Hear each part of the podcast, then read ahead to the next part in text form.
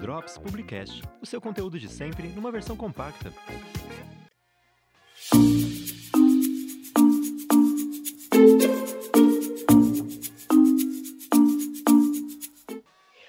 Fala galera, bem-vindos. Eu sou a Fernanda.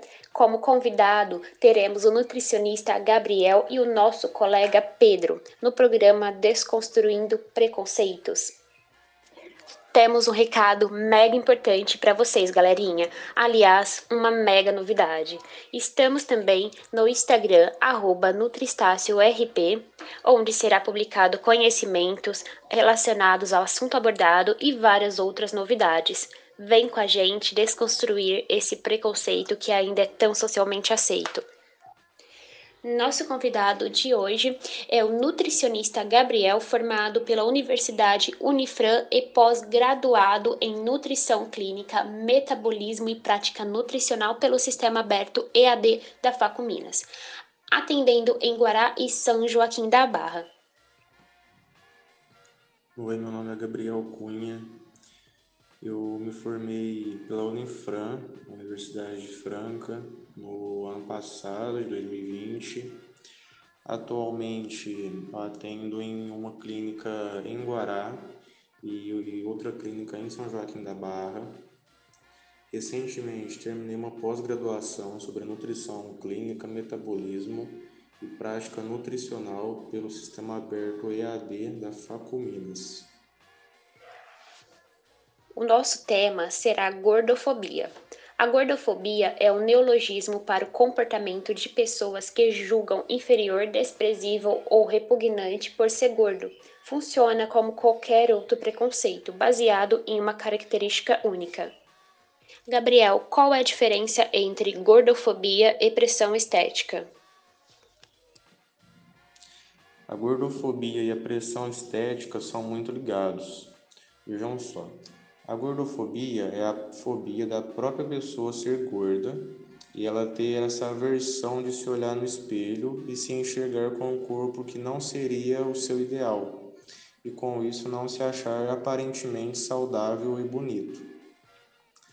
A mídia no passado dizia muito sobre os corpos magros, como se fosse um padrão a ser seguido mundialmente como um corpo saudável e nem sempre é o caso.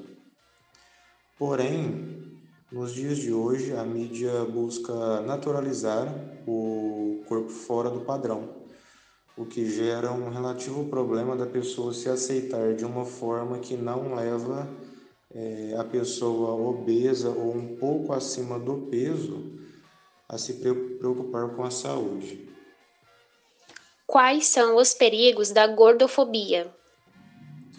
A gordofobia, além de ter essa materialização psicológica de não se aceitar ser gordo, pode correr o grave risco cardiovascular, como um infarto agudo do miocárdio, aterosclerose, pode resultar também em uma autoestima baixa, depressão, estresse e os fatores também de desenvolver hábitos alimentares piores do que o atual, né?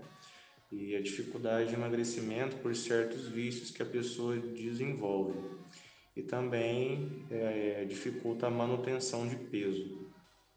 A pessoa pode internalizar esse preconceito, é, culpando a si mesma né, pelo excesso de peso e pela discriminação social que a vítima sofre. Quais são os espaços onde a gordofobia é mais presente? O espaço que a gordofobia se faz presente são bem amplos.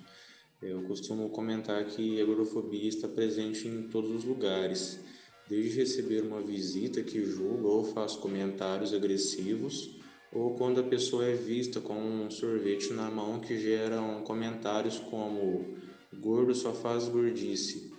É, e outro comentário também, é bonito, pena que é gordinha. É, esses são comentários abusivos e agressivos que não motivam a pessoa a buscar algum tipo de ajuda. Como a família pode mudar uma cultura gordofóbica que afeta crianças e jovens?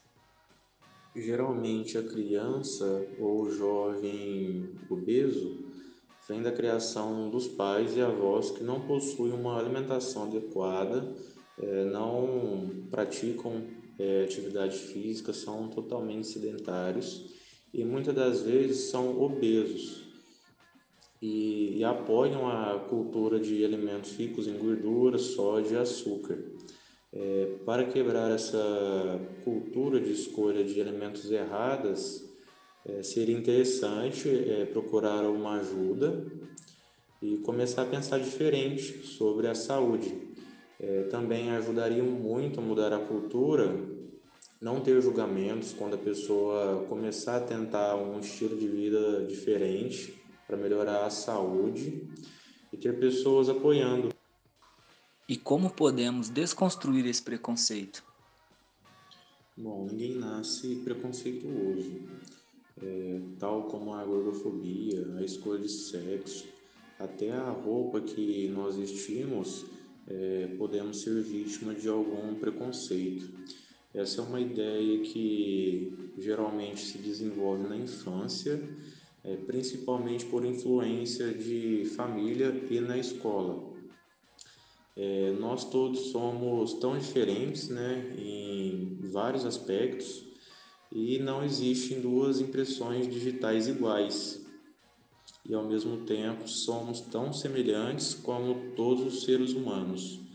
É, também seria válido proteger essas pessoas do, de comentários maldosos, abusivos, é, ficar ao lado deles e enfrentar esses maus comentários com bons comentários e sempre darmos o ombro amigo e fazê-los lembrar que o mal sempre vence o bem.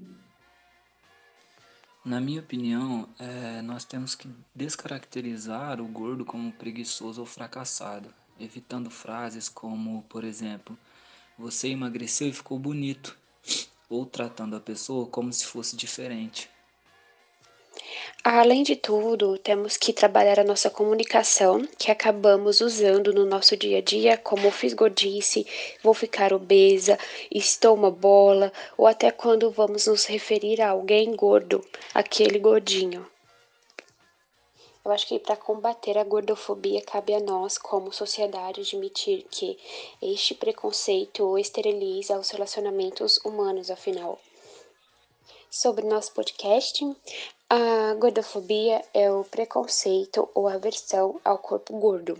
Geralmente, a gordofobia é manifestada por um estigma, desvalorizando e no limite e pedindo que essa pessoa tenha direitos básicos.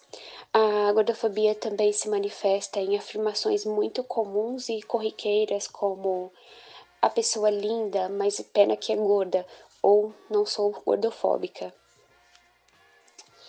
Nosso convidado pessoal está no Instagram, arroba Cunha Nutricionista e também no e-mail nutricionistagabrielcunha.outlook.com.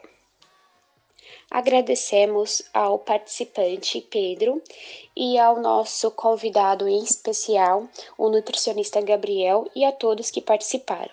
Agradecemos também aos ouvintes. Se quiserem acrescentar algo a esta conversa, comentem no nosso Instagram, arroba ou por e-mail nutris informação, informacão, né? arroba gmail.com. É claro, se gostou do programa, compartilha nas redes sociais e comenta também. Abraço, galerinha. Tchau, tchau.